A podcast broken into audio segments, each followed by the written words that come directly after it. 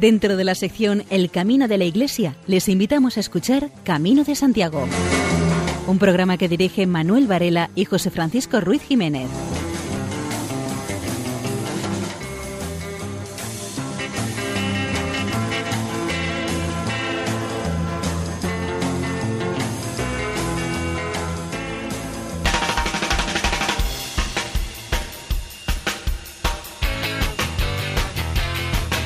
Queridos oyentes, les damos la bienvenida a una nueva edición del programa Camino de Santiago en la sintonía amiga de Radio María.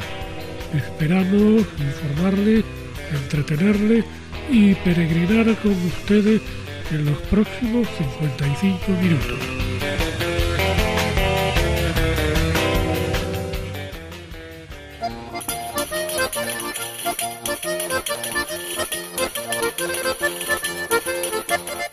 Nuestro programa de hoy les ofreceremos nuestras secciones habituales, noticias jacobeas, la intervención de Ramón Loureiro y del arzobispo de Santiago de Compostela, Monseñor Julián Barrio, y no podría faltar la música. Y sin mayor dilación, entramos en materia.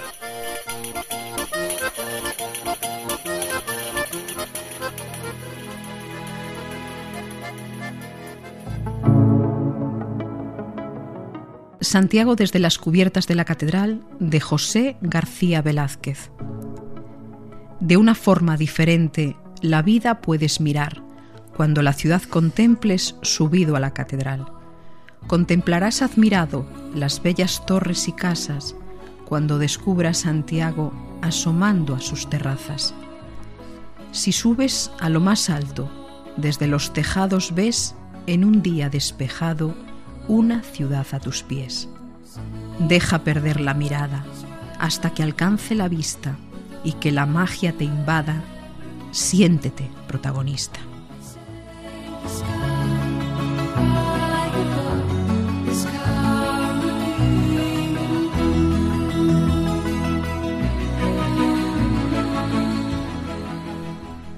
Qué pena que a veces las bifurcaciones del camino separen y alejen a los amigos. Muchas veces nuestros caminos se separan por cuestiones de la vida. Cada uno elige el camino que mejor le puede llevar a la meta deseada. A veces las distancias que nos llegan a separar son de muchos miles de kilómetros. Quizá nos volvemos a ver en la vida. Tenemos que dejar atrás amigos de toda nuestra vida. Buscar a donde vamos otros amigos para compartir con ellos nuestros buenos y malos momentos. Pero lo que nunca olvidaremos será a aquellos que hemos tenido que dejar atrás. Una amistad que a veces es de muchos años, de haber pasado juntos muchas dificultades, muy buenos momentos que llevaremos muy dentro de nosotros, allí donde estemos. A veces con el paso de los años nuestros caminos se vuelven a encontrar en esas casualidades que tiene la vida y volvemos a recordar esos bellos momentos que el tiempo nos ha dado el haberlo pasado juntos. Qué alegría al volver a recorrer los caminos juntos, recordar esas experiencias que unidos hemos alcanzado juntos. Parece que el tiempo o haya pasado solo ahora que pintamos canas, algunas arrugas, eso no importa. Hemos vuelto a encontrarnos y a seguir la senda que la vida nos ha marcado.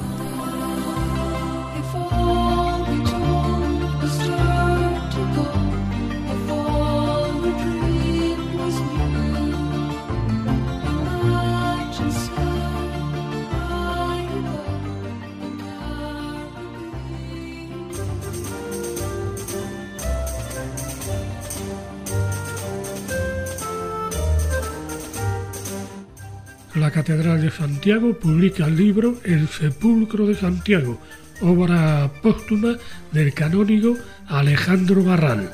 El título completo es El Sepulcro de Santiago, Documentos, Toponimia, Arqueología.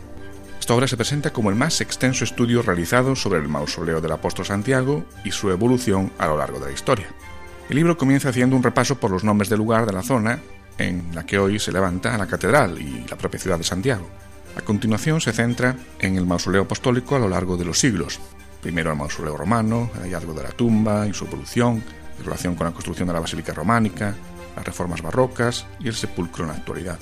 La idea es comprender el proceso de los cambios que hubo a lo largo de los siglos hasta llegar al estado actual.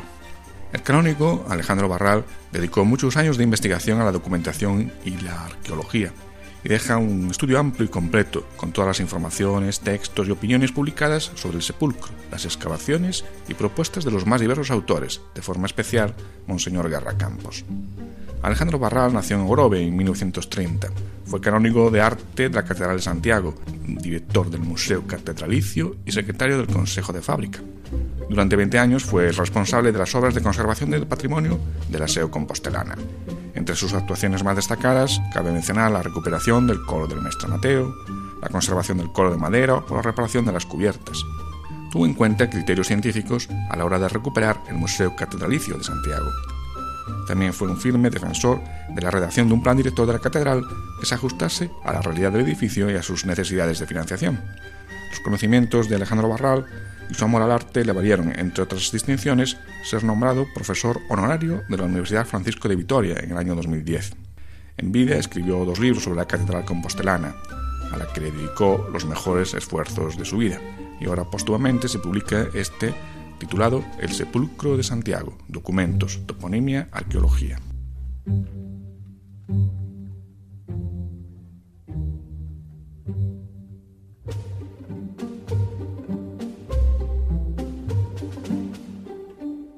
La Asociación de Municipios del Camino de Santiago, con sede en Jaca, presentó un nuevo mapa de la ruta jacobea. Por primera vez se ha elaborado con el apoyo conjunto de las nueve comunidades autónomas por las que atraviesa este importante itinerario cultural con mil años de historia. El plano se ha elaborado gracias al impulso del Gobierno de Aragón con otras cuatro comunidades autónomas y la colaboración del Jacobeo 2021. Se repartirán las oficinas de turismo con todo el camino traducido en tres idiomas, castellano, inglés y francés, un folleto que pretende ser el mapa oficial del camino francés, homologando su imagen durante todas las etapas y que ofrece información del patrimonio y la gastronomía de las localidades por las que atraviesa el Camino de Santiago. Para mayor comodidad del peregrino, ha sido realizado en las mismas dimensiones que las credenciales a Santiago, se ha realizado una tirada inicial de 20.000 ejemplares y es el primer ejemplo de la gestión unitaria que quiere realizar la Asociación del Camino de Santiago. En el plano aparecen por un lado todos los municipios del Camino de Santiago y por el otro el itinerario con casi 100 ayuntamientos de la Asociación de Municipios del Camino de Santiago.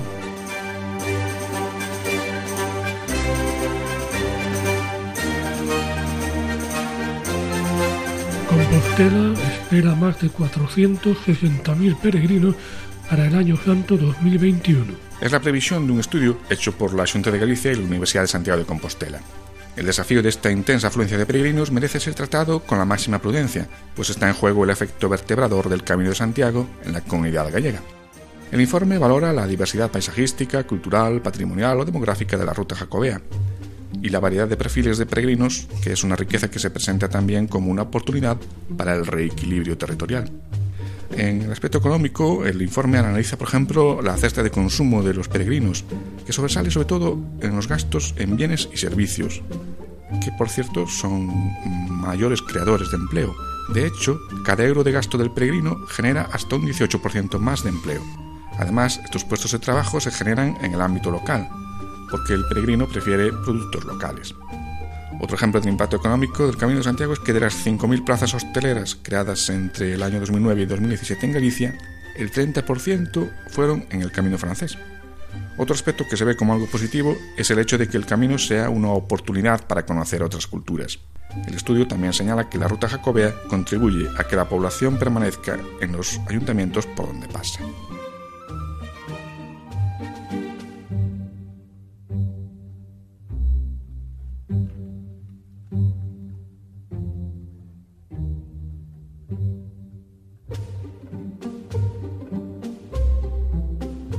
Se presentó en Santiago la edición italiana del libro de Luis Celeiro, Elías Baliña, Valedor del Camino. La Universidad de Cagliari tradujo al italiano el libro de Elías Baliña, Defensor del Camino, del periodista y director de comunicación de la Universidad de Santiago de Compostela, Luis Celeiro, publicado por la Asociación de Periodistas del Camino de Santiago y Volanda Ediciones. Después de sus primeras ediciones en castellano y gallego. Esta edición es el resultado de un proyecto de enseñanza dirigido por el profesor de lengua y traducción al español de la Universidad de Cagliari, Daniela Zizzi, y se realizó con la colaboración del Departamento de Cultura y Turismo. Elías Baliña, el paladino del camino, fue presentado en el Museo de Peregrinaciones del Santiago de Compostela. 11 de los 12 estudiantes que participaron en el proyecto de traducción didáctica del libro también estuvieron presentes, y también asistió un numeroso grupo de investigadores y profesores universitarios. El autor, Luis Celeiro, quiso dedicar la publicación a todos los que trabajan para el camino, peregrinos de todo el mundo, a los hombres y mujeres que caminan hacia Santiago de Compostela, también a quienes cuidan el camino como un espacio de comunicación en libertad, pensamiento y reflexión. La versión italiana del libro busca mostrar, a través de uno de sus defensores más emblemáticos, Elías Baliño, el sacerdote de Ocebreiro, la importancia del camino en el entorno del espacio de habla italiana. La relevancia del fenómeno jacobeo también sirvió a este grupo de estudiantes universitarios para vincular el culto internacional al apóstol Santiago con el culto local que actualmente mantiene en la isla de Cerdeña. De hecho, como explica Daniela Zizzi, hay un buen número de poblaciones sardas que tienen a Santiago como un propietario local y cuya festividad y celebración derivan interesantes rituales religiosos tradicionales. La profesora Daniela Zizzi y los 11 estudiantes que participaron en la traducción del libro, junto con el autor Luis Celeiro y el profesor Benedict Buono, fueron a Ocebreiro para presentar el libro, reunirse con la familia de Elías Baliño y realizar un recorrido por el Camino de Santiago hasta Sarria, parando en Triacastela, Casa Grande de Lucío y Samos. Blood on the Track es probablemente la más impresionante recreación musical de amor y pérdida jamás grabada. De la misma forma que en programas anteriores hemos escuchado el que probablemente es el peor disco de Bob Dylan, pues vamos a escuchar el que probablemente es uno de los mejores discos de Bob Dylan.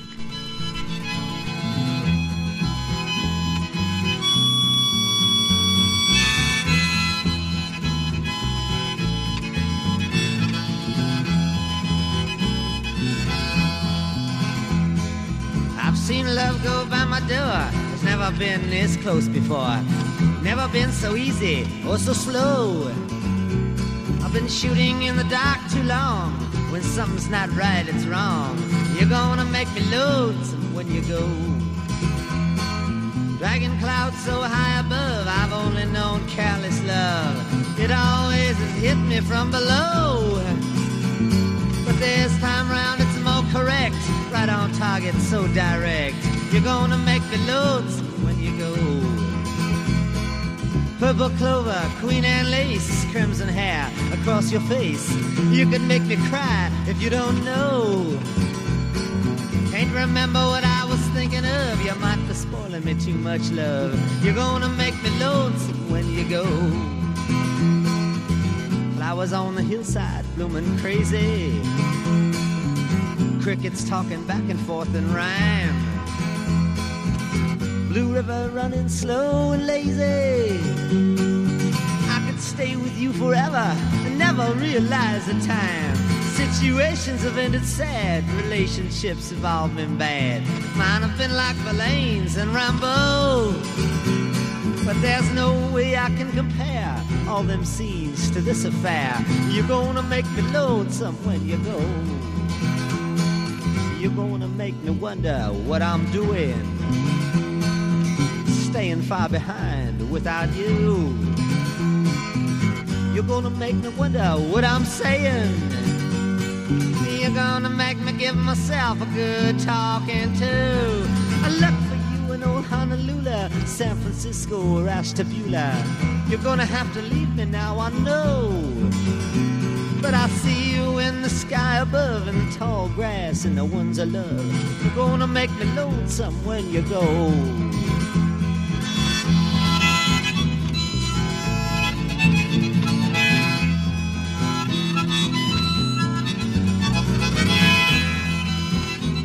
El arciprestazgo de Ferrol organizó un ciclo de conferencias sobre el Camino de Santiago.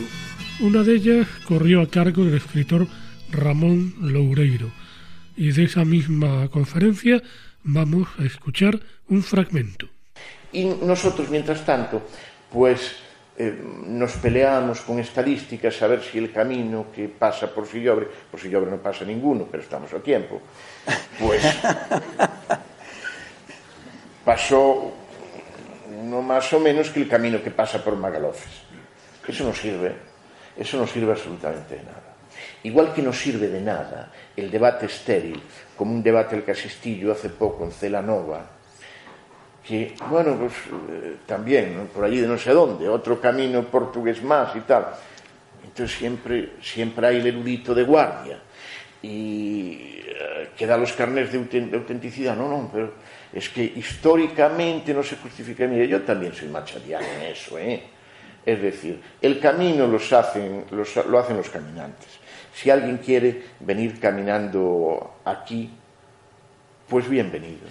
Porque, miren, todos somos el camino. Y asumir desde nuestro propio tiempo, efectivamente con afán de trascendencia, pero sin olvidarnos de que somos hijos de una determinada época y fruto de ella y que tenemos una responsabilidad, ¿no? Creo que tenemos que responder de otra manera. Es decir, a veces es tan sencillo Mira, si tienes unas manzanas y las manzanas te sobran, simplemente ponlas al borde del camino en una caja para que el peregrino que pasa puede cogerlo. O salúdalos cuando te cruzas con ellos. El sentirse acogido es muchísimo más importante de lo que nosotros creemos.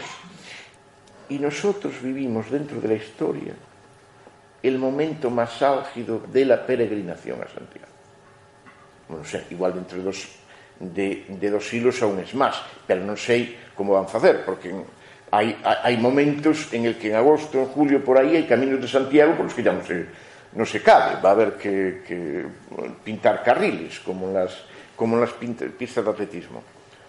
Eso no había sucedido nunca. Creo que cada uno de nosotros en su pequeño campo tenemos que preguntarnos si podemos hacer un poco más.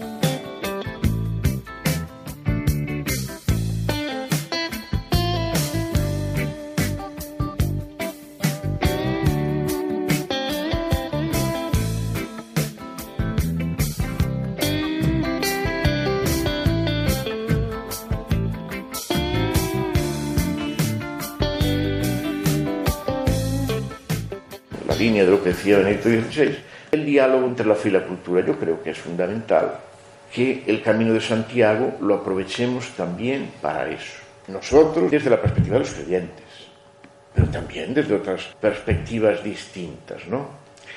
Los caminos de Santiago están llenos de arte. Los caminos de Santiago, lo decía muy bien Goethe, decía, Europa nació peregrinando. Y a lo que hoy llamamos Europa, cuyos valores son tan fundamentales que muchas veces la gente no sabe, o bueno, alguna gente no es que lo sepa. Mira, esos son los valores del cristianismo. Lo, lo, que nosotros llamamos Europa se construyó sobre tres pilares fundamentalmente. El pensamiento de Roma, que nos enseña que casi todo lo que vemos son sombras. Se construyó sobre el derecho de Roma, en tercera instancia, pero fundamentalmente se construyó sobre los valores del cristianismo. Eso está en el camino. En el camino hay cosas absolutamente maravillosas, efectivamente, que pueden ser apreciadas por gentes de muy diversas culturas y muy diversas maneras de ver el mundo. Pero igual las administraciones podrían comprometerse un poquito más, las administraciones públicas, con la generosidad que les caracteriza y de la que hacen gala en otros ámbitos, que igual hubiera sido lo mismo, pues para que los principales hitos del camino puedan ser accesibles a quien pasa por él. no lo digo ya solo con una, desde, desde la visión de un católico. Esto ahora que no nos oye nadie, bueno, a mí me parece terrible que un peregrino cristiano que peregrina por razones puramente espirituales y que quiere parar en un sitio pues a visitar el Santísimo, un momento que es imposible en todas partes. Claro, aldeas despobladas, también me pregunto, la gente pues, que tiene interés por el arte, que tiene tal, no sé qué, y que nosotros podemos establecer un cierto diálogo con ellos, pues no, encontrar todo cerrado.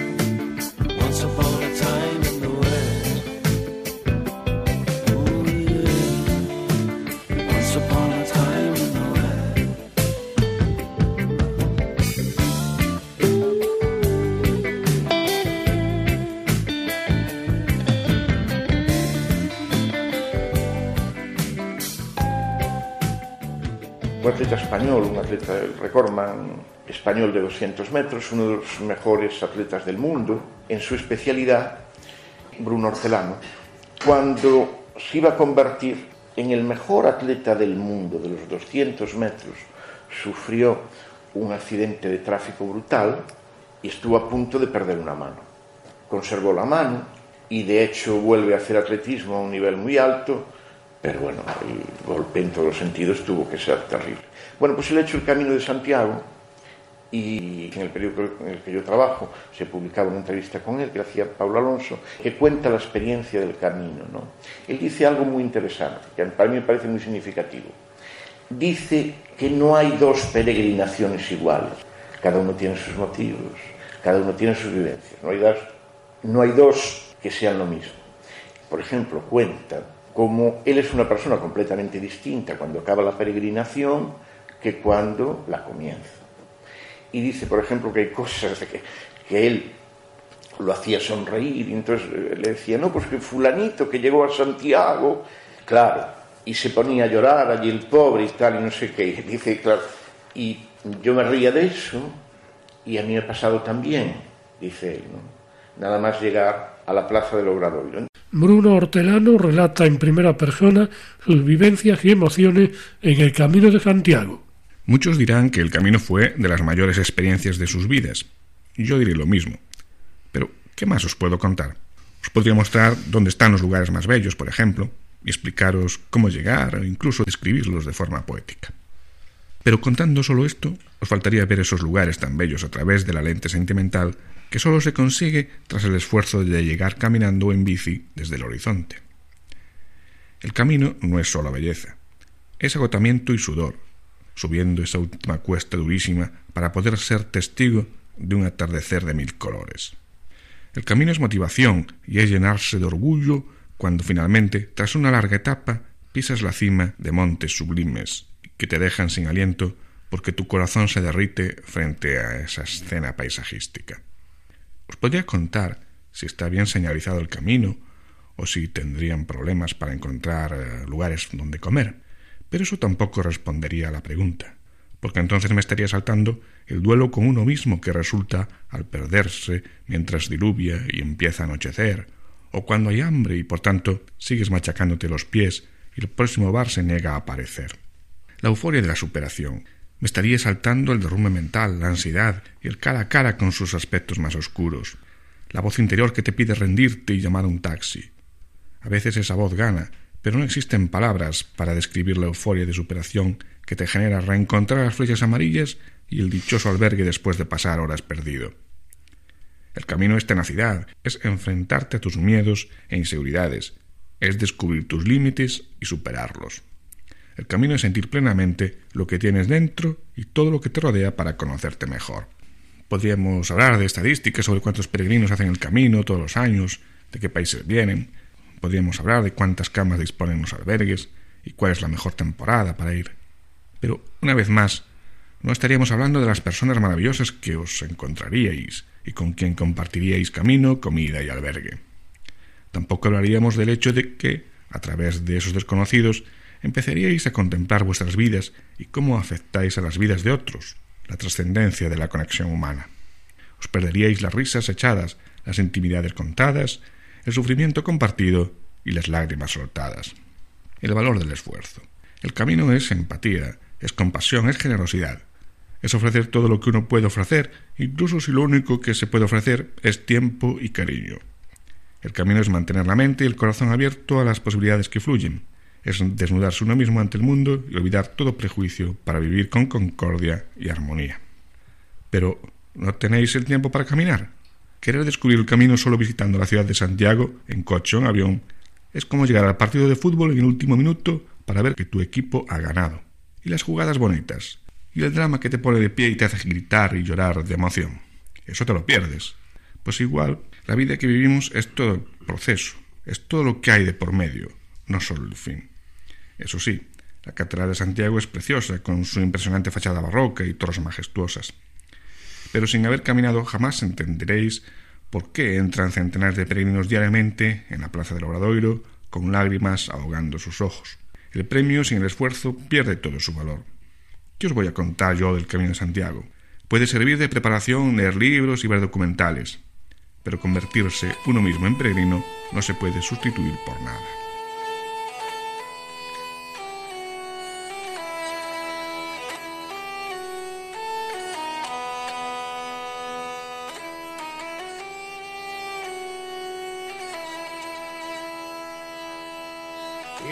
onde vai aquel romeiro Meu romeiro a donde irá? Camiño de Compostela Non sei se ali chegará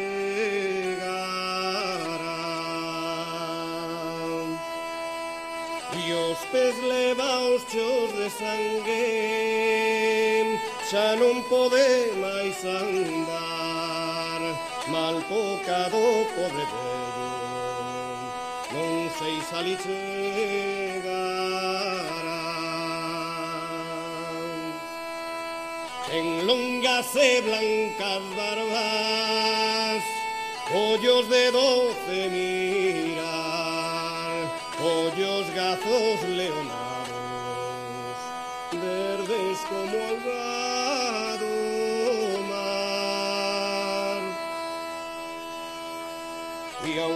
onde ides, meu romeiro, onde queredes chegar, camiño de Compostela, onde eu teño meu fogar.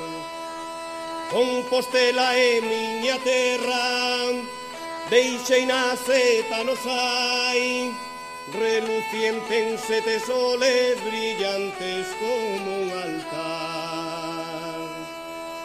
Ollase a min meu velliño Imos xuntos camiñar.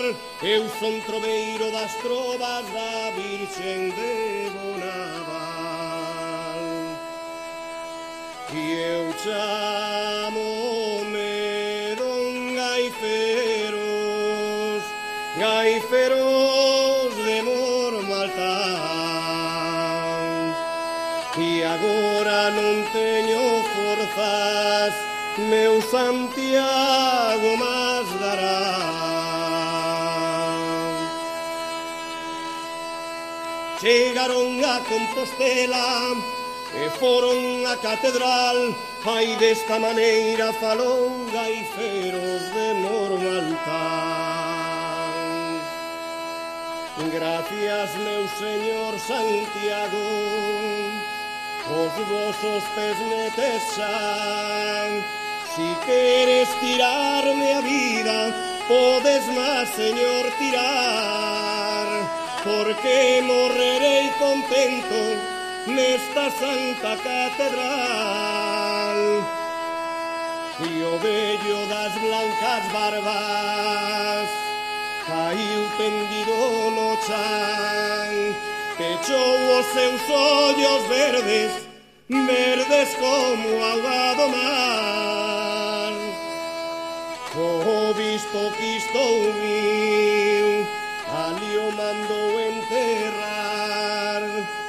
E así morreu meus señores Gaiferos de Mormaltán Este é un dos moitos Santiago Apóstol fai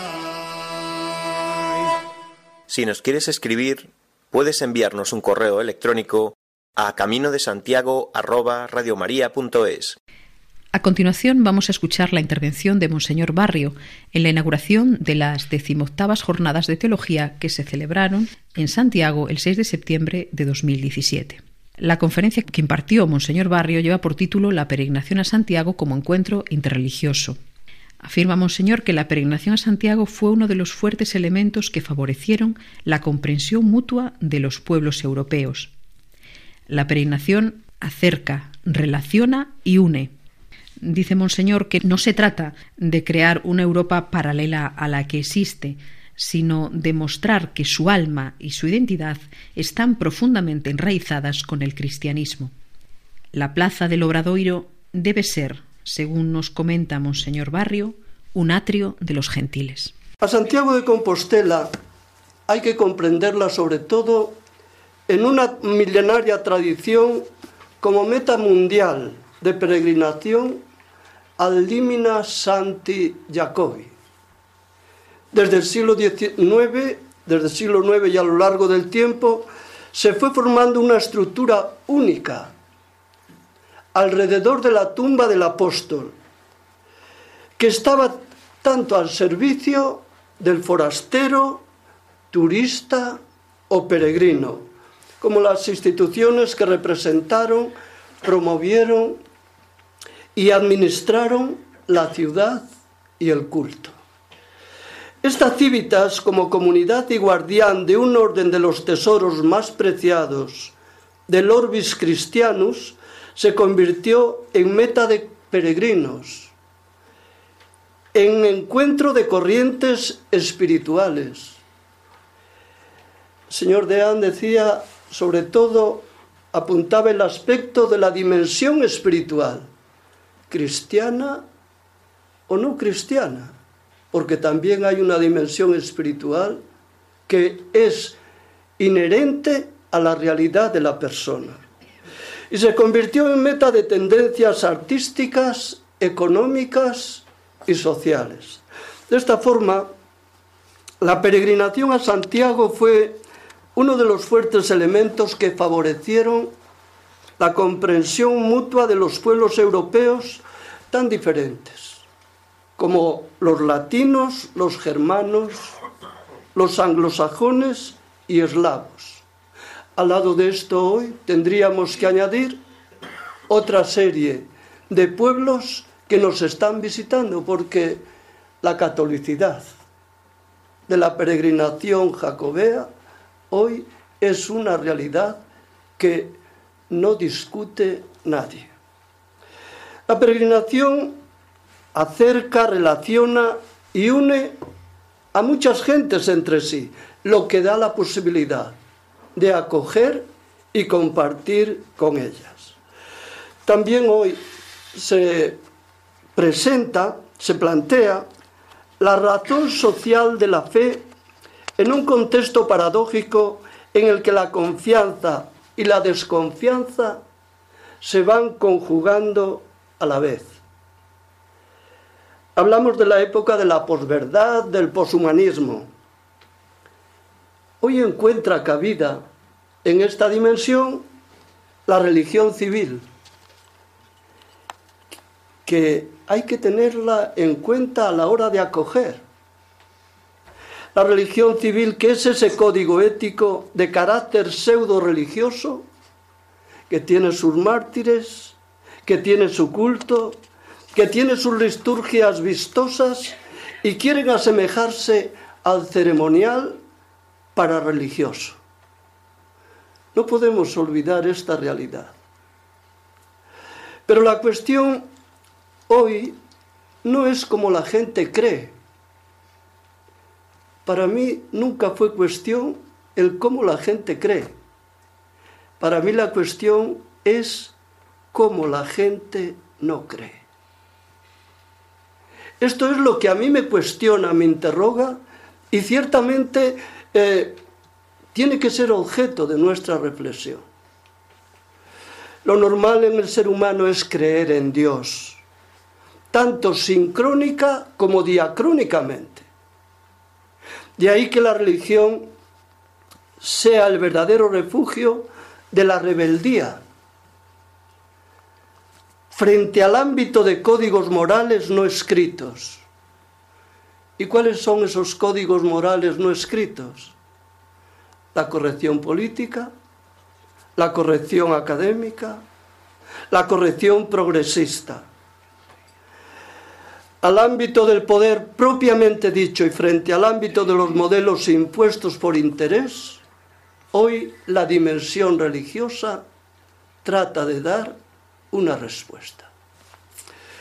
Una crisis, decía Agnar Aren, nos obliga a volver a plantearnos preguntas y nos exige nuevas o viejas respuestas, pero en cualquier lugar o en cualquier caso nos exige juicios directos.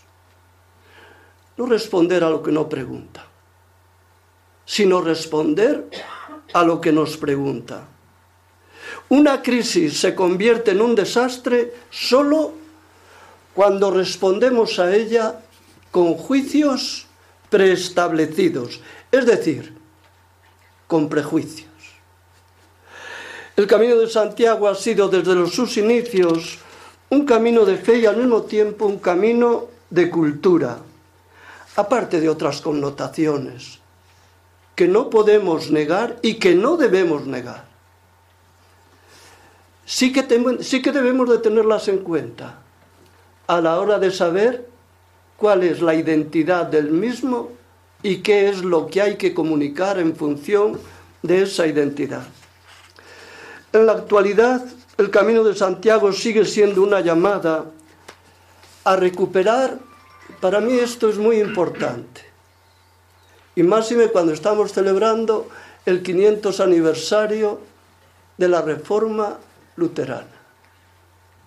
Para mí el camino de Santiago es la llamada a recuperar el contenido esencial de la antropología católica.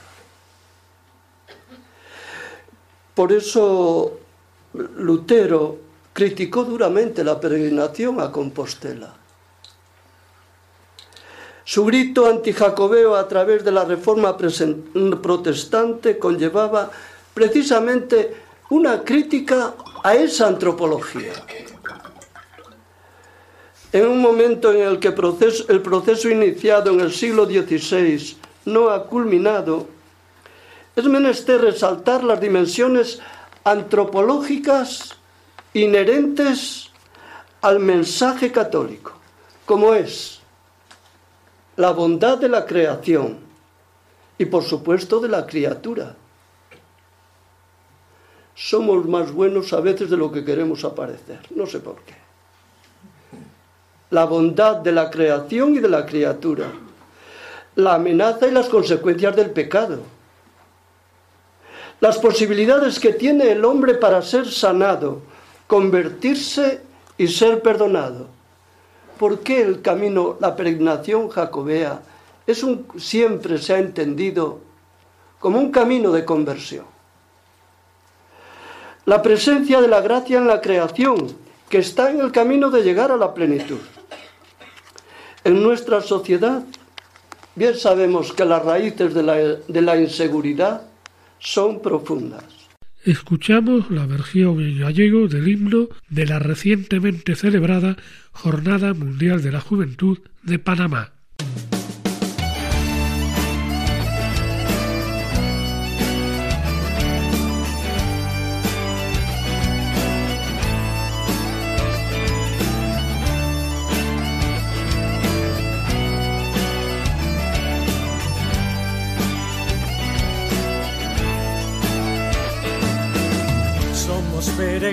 Peregrinos que chegamos hoxe aquí Dende continentes e cidades Queremos ser misioneiros do Señor Levar a súa palabra e mensaxe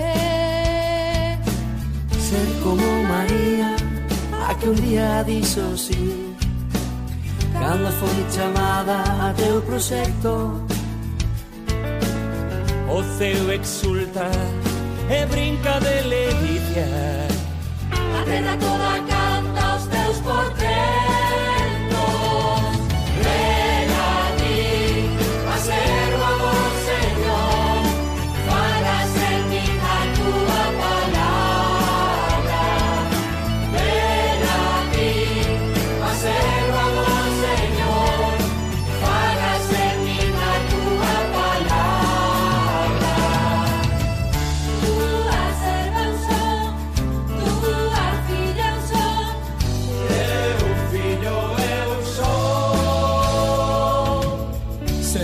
María disponibles a sair Igrexa peregrina do amor. Sobes testemunhas e discípulos. Con alegría, fe e vocación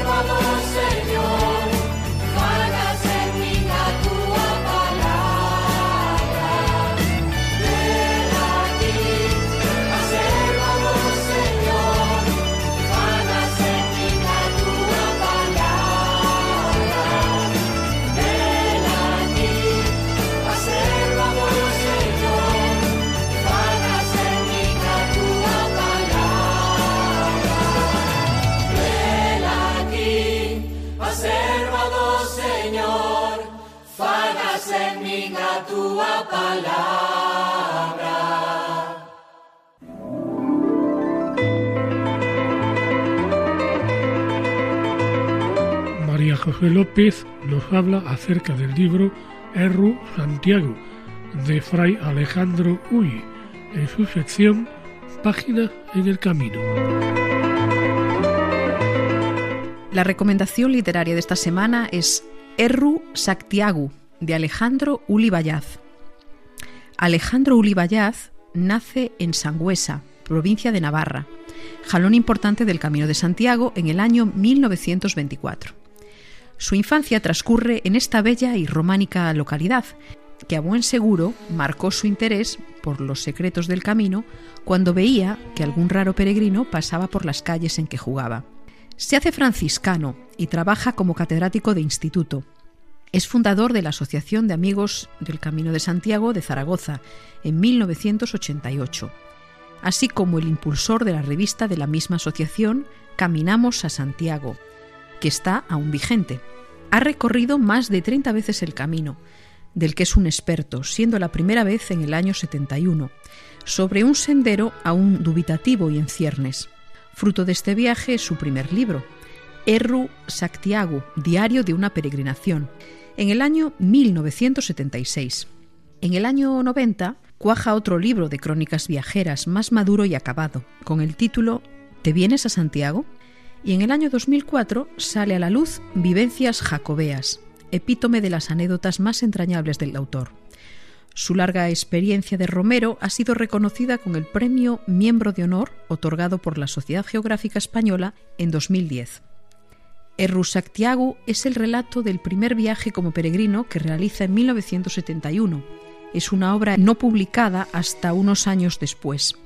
Hace bueno el lema que dice que el origen del camino es la casa propia y parte junto a sus amigos Antonio, movido por una promesa, y Rafa, un joven adolescente desde la Basílica del Pilar de Zaragoza hasta Compostela, uniéndose al camino francés en la ciudad de Logroño. La peregrinación comienza el 27 de junio y concluye el 21 de julio. En ambas fechas, el autor cuenta los sinsabores y los desaires de algunos o las bohomías y gestos solidarios de otros, siempre asumidos con entereza de ánimo y buen humor, que son arraigadas cualidades de Alejandro. Es curioso de señalar los encuentros que tiene en Revenga de Campos con el sabio estellés José María Jimeno Jurío que ya había realizado el camino en 1964 con unos amigos, y en Ocebreiro con Elías Baliña, otra figura señera de la ruta jacobea. El autor hace especial hincapié en la mención de la topografía. Su otro libro, Te vienes a Santiago, es un libro de madurez del autor, escrito en 1990 después de haber recorrido el Camino de Santiago casi una docena de veces. Como libro horneado por un experto, la mirada sobre el camino es en esta ocasión más tranquila y sosegada, más profunda. El escritor explica sucesos y hechos históricos a su paso por Estella y Viana, relata milagros y leyendas. No falta tampoco el sesgo crítico a propósito del descontrolado ensanche de las ciudades, que desnaturalizan el camino, o del problema del desangre de los pueblos cuyos habitantes huyen a las urbes en busca de mejoras económicas, como Tosantos o Espinosa del Camino. Singularmente emotivo es el recuerdo que tiene de Elías Baliña, a su paso por Ocebreiro, sorprendido por la muerte prematura el 11 de diciembre de 1989. En Vivencias Jacobeas, Alejandro Uli cuenta sucesos o recuerdos, vivencias en definitiva, que contrajo a lo largo de los viajes por el Camino de Santiago. Forman en total una gavilla de cuarenta y tantos relatos, sabrosos, curiosos, íntimos, que testimonian una vida entregada al conocimiento de la ruta jacobea, pero sobre todo revelan el fondo de un hombre bueno, sensible e inteligente, que ha sabido aunar la sabiduría que otorga la observación con el sentimiento religioso que ha dado sentido a su vida libros admirablemente escritos, de gran riqueza léxica y dotados de un ritmo narrativo adecuado que supone el mérito principal del género narrativo.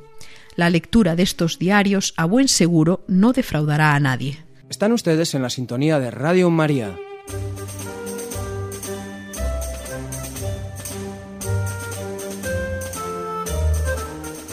La Asociación del Camino de Invierno por Ribeira Sacra cumple 20 años trabajando por el camino de invierno. La asociación, creada en abril de 1999, figura en el registro de asociaciones promotoras del Camino de Santiago con el número 162 Constituida con el fin de investigar, recuperar, divulgar y buscar la oficialidad del Camino de Invierno, se constituyó con un representante político de cada uno de los ocho ayuntamientos del sur de Lugo, por donde discurre el trazado de esta ruta. Sería a partir del año 2004 cuando dicha asociación se abre a la sociedad en general, lo que supuso un continuo crecimiento de socios año tras año, teniendo registrados actualmente más de 500.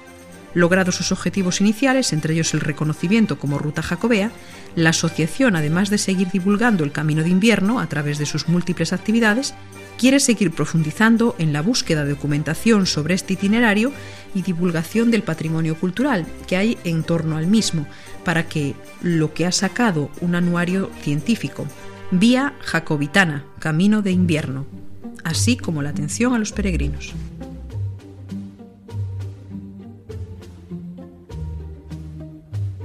Rubén Zulueta, José Ignacio Fernández y Miguel Ángel Guede preparan Camino de Santiago, 800 kilómetros en silla de ruedas. La distrofia muscular, degeneración de la musculatura que sufren Rubén y José Ignacio, podría ser un escollo importante a la hora de emprender este tipo de iniciativas. Pero se hicieron la dichosa pregunta de ¿y por qué no? Ahora quieren que todas las personas con discapacidad también se la hagan y por supuesto que hagan el Camino de Santiago. Para ello han creado el proyecto Caminus de Santiago, Es una iniciativa solidaria que pretende crear una guía para hacer la ruta jacobea en silla de ruedas y además quiere visibilizar las enfermedades raras y fomentar su investigación.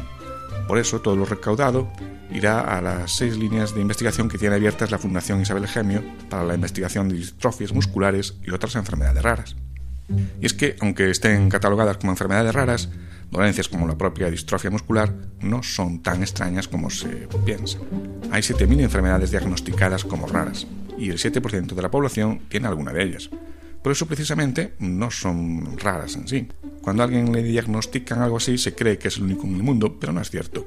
Solo hace falta visibilizar estas enfermedades. La distrofia muscular de Rubén y José Ignacio es solo una de las enfermedades o dolencias que generan diversidad funcional. La guía que van a hacer está dirigida a todas ellas, sin ningún tipo de distinción.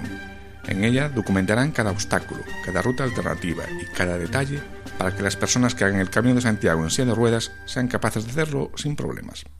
En los 792 kilómetros de ruta que van a hacer desde Roncesvalles hasta Santiago, recopilarán todos estos escollos que resultarían difíciles de superar para alguien que vaya en silla de ruedas. Lo notificarán al ayuntamiento correspondiente e intentarán que esto se solucione. No se trata de que asfalten el camino, porque esta tampoco es la esencia de lo que se busca. Se quiere que haya pequeños arreglos y rutas alternativas para hacer el Camino de Santiago transitable en silla de ruedas. También resultará importante encontrar lugares adaptados para comer y pernoctar. No todos los hostales del camino cuentan con facilidades para albergar a personas con discapacidades físicas, por lo que su labor también consistirá en encontrar estos sitios. En resumen, un trabajo que, una vez elaborado, planean subirlo a Internet para que esté disponible de manera libre y gratuita. También subirán vídeos grabados a lo largo del camino irán en unas sillas eléctricas especiales. Todavía no tienen el modelo concreto, aunque sí conocen sus características aproximadas. Las sillas son como las que se usan a diario, pero de alta gama, porque una normal no puede hacer 800 km por caminos, lógicamente. Son una especie de sillas todoterreno, alcanzan hasta 15 km por hora. Naturalmente, no todo el mundo puede permitírselas. Con estas sillas planea hacer una media de unos 40 km diarios. Irán asistidos por una furgoneta con los recambios para las ruedas y por si necesitasen algún traslado urgente por motivos de salud. No interferirá de forma directa en el recorrido de los peregrinos, pero sí se encargará de ayudarles en la recopilación y difusión de la experiencia. Eso si consiguen la furgoneta, gracias a la buena voluntad de alguna empresa que quiera colaborar con ellos. Para otros aspectos, ya varias entidades se pusieron en contacto y les proporcionaron ayuda económica y material. Unas suministrarán ropa, otros alimentos y algunas una cierta cantidad económica de manera altruista. Esta es una información de Gasteiz Hoy.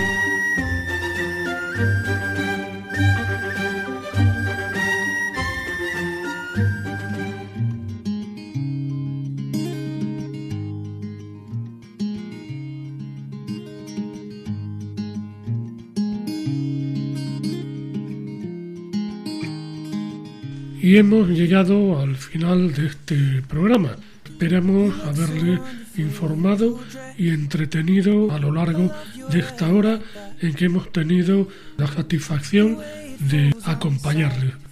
Les esperamos dentro de 15 días. Para cualquier consulta o sugerencia pueden dirigirse al correo electrónico camino de Santiago nos disponemos a realizar una nueva y dura etapa. Esta vez discurrirá entre las localidades de Alejandría y Toronto. Hasta dentro de dos semanas, buenas noches y feliz andadura.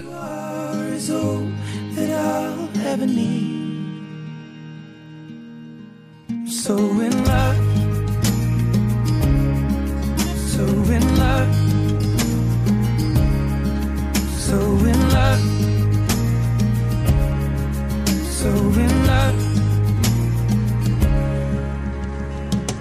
You look so beautiful in this light, your silhouette over me. Han escuchado en Radio María Camino de Santiago, dirigido por Manuel Varela y José Francisco Ruiz Jiménez.